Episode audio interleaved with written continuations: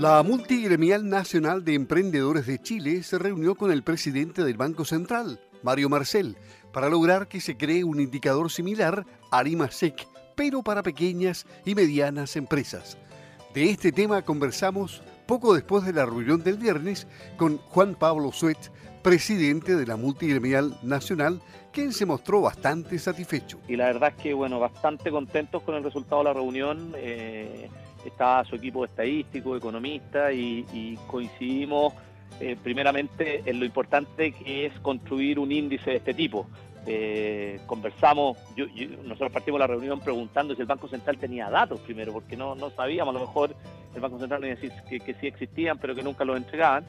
y nos llamó la sorpresa de que no, no existen, que efectivamente el Banco Central nunca ha medido la actividad de las micros, pequeñas y medianas empresas, eh, de que no tenía, tenía fuera del, radar eh, lo que pasa con muchos sectores pequeños, eh, sectores por ejemplo como la agricultura, que es muy, muy difícil para ellos, me decía, estimar cómo se comporta la agricultura, también por los temas de las rentas presuntas, por los temas de saber en el fondo cuánto es el valor agregado que le va generando la industria a otros sectores. Eh, vimos también en el fondo cuál es realmente la capacidad exportadora de Chile, o sea, eh, cuánto aporta, por ejemplo, un agricultor, productor de carne, a la exportación de carne, que generalmente en el índice, en el IMASEC de exportadores se lo lleva a la gran empresa, pero no considera que hay pequeños agricultores que exportan carne porque son proveedores de estos mataderos, de estos exportadores de carnes grandes. Eh, y, la verdad es que, bueno, le pareció muy, muy interesante el que podamos construir un,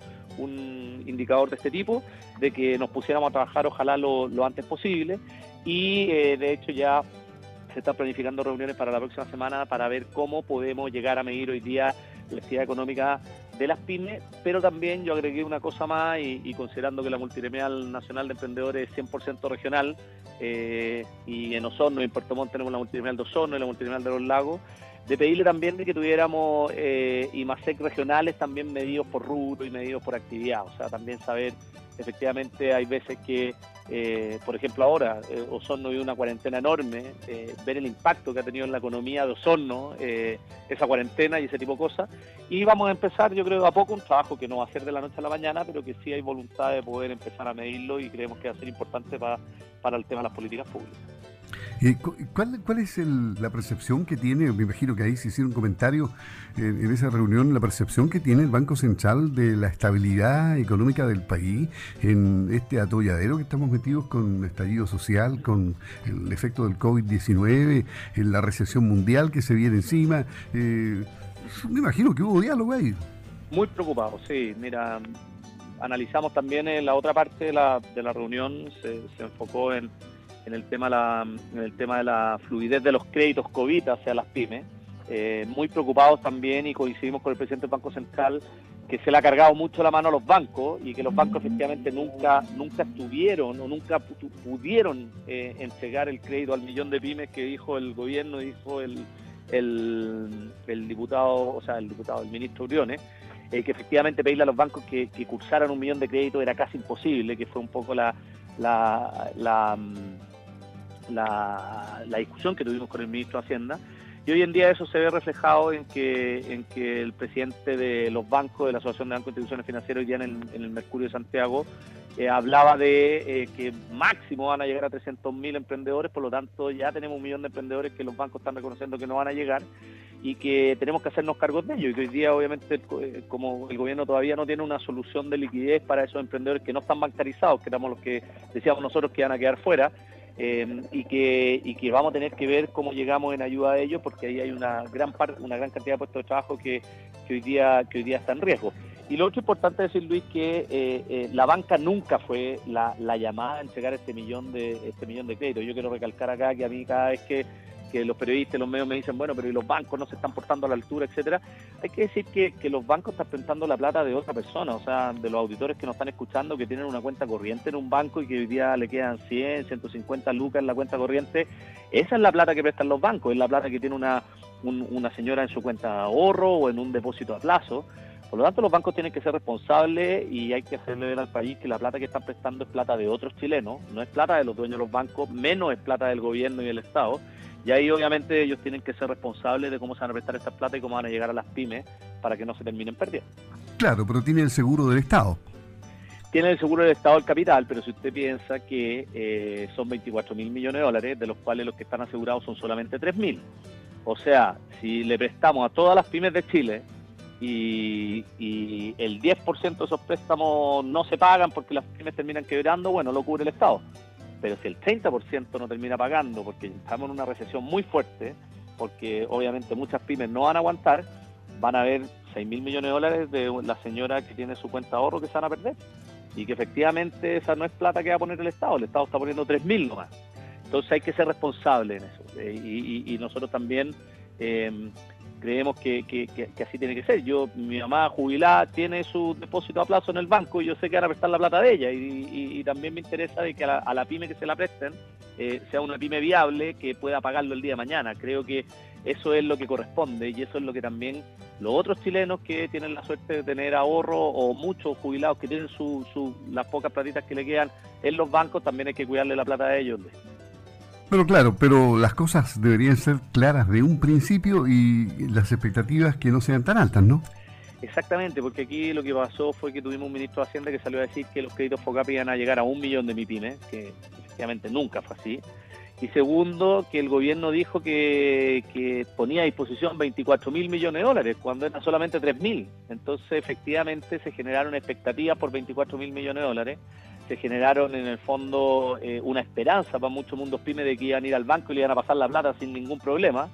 Y obviamente nadie contó cómo iba a ser la historia de que esto obviamente iba a tener que pasar por un tema de análisis de riesgo, que los que no estaban bancarizados iba a ser muy difícil que los bancarizaban, y eso es lo que estamos viendo hoy día. Ahora, esto nosotros como multinacional de emprendedores, lo que nosotros queremos ahora es hacernos cargo de esa gente que hoy día los bancos no le van a poder prestar plata por las normas, por las regulaciones que tienen, porque es la plata de otros chilenos, y ahí es donde tenemos que llegar con los créditos Corfo, con el INDAP, por ejemplo, para la agricultura. Hay 300.000 agricultores en Chile. Eh, el INDAP probablemente puede llegar a ellos mucho más rápido que, cualquier banco en el país. Y a lo mejor por esa vía que vamos a tener que inyectarle liquidez a los agricultores, por ejemplo, que estén pasando, que estén pasando por, una crisis financiera con sus campos, con, sus créditos. Por esa, por esa vía podemos llegar a muchos de ellos y eso no se materializa y eso no se visibiliza. Muchos con renta presunta, muchos que obviamente eh, no están formalizados, pero que igualmente generan empleo, que igualmente mueven la economía y eso es un tema no, un tema no menor. Otra cosa, por ejemplo, que hablamos con el presidente del Banco Central es la informalidad, o sea, una economía muy informal donde no sabemos quiénes venden, qué venden, si facturan, que no entregan boletas, es muy difícil determinar qué tipo de ayuda requieren y cómo llegar con ellos a, poder, eh, a poder entregarle o algún subsidio o algún o a complementarle algún tipo de ingreso. Si no sabemos o siempre han estado bajo el radar de impuestos internos pues no sabemos no existen para el Estado y no existen para el resto de la economía sea hay que hacer una casa nueva para todas estas empresas que no no calzan con los bancos es decir pero además que los bancos la, la, gran cortapisa que, que, que, siempre se dijo que había es que no hay que tener eh, morosidad hasta el 18 de octubre de ahí para adelante puede haber morosidad. De ahí para atrás, no. ¿Y quién no tiene morosidad en una empresa pequeña que anda a brincos todos los meses? Bueno, claro, puede ser otro tema. Y, hoy día yo creo que la gente a lo mejor que, tenemos más edad nos acordamos de que en los años 90 estaban las famosas financieras. Los bancos tenían sus divisiones que eran las financieras, eh, Financiera Conde, había una, habían eh, varias, varias instituciones. Y esa era la forma como los bancos le prestaban plata a gente que tenía más riesgo, de alguna forma. Y esa financiera después terminaron desapareciendo por regulaciones, porque en el fondo la banca, la banca la terminaron regulando mucho más. Y resulta que, esa gente terminó en manos de eh, prestamistas informales, de,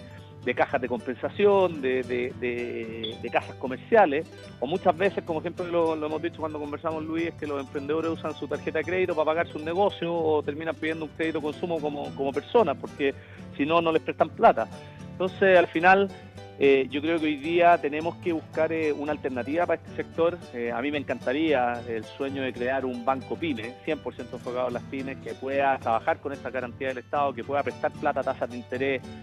más justas, porque muchas veces también, dicho sea de paso, el emprendedor que vende 40, 50 millones de pesos al año, un emprendedor que ya le está yendo bien, que con suerte al final le queda de última línea de utilidad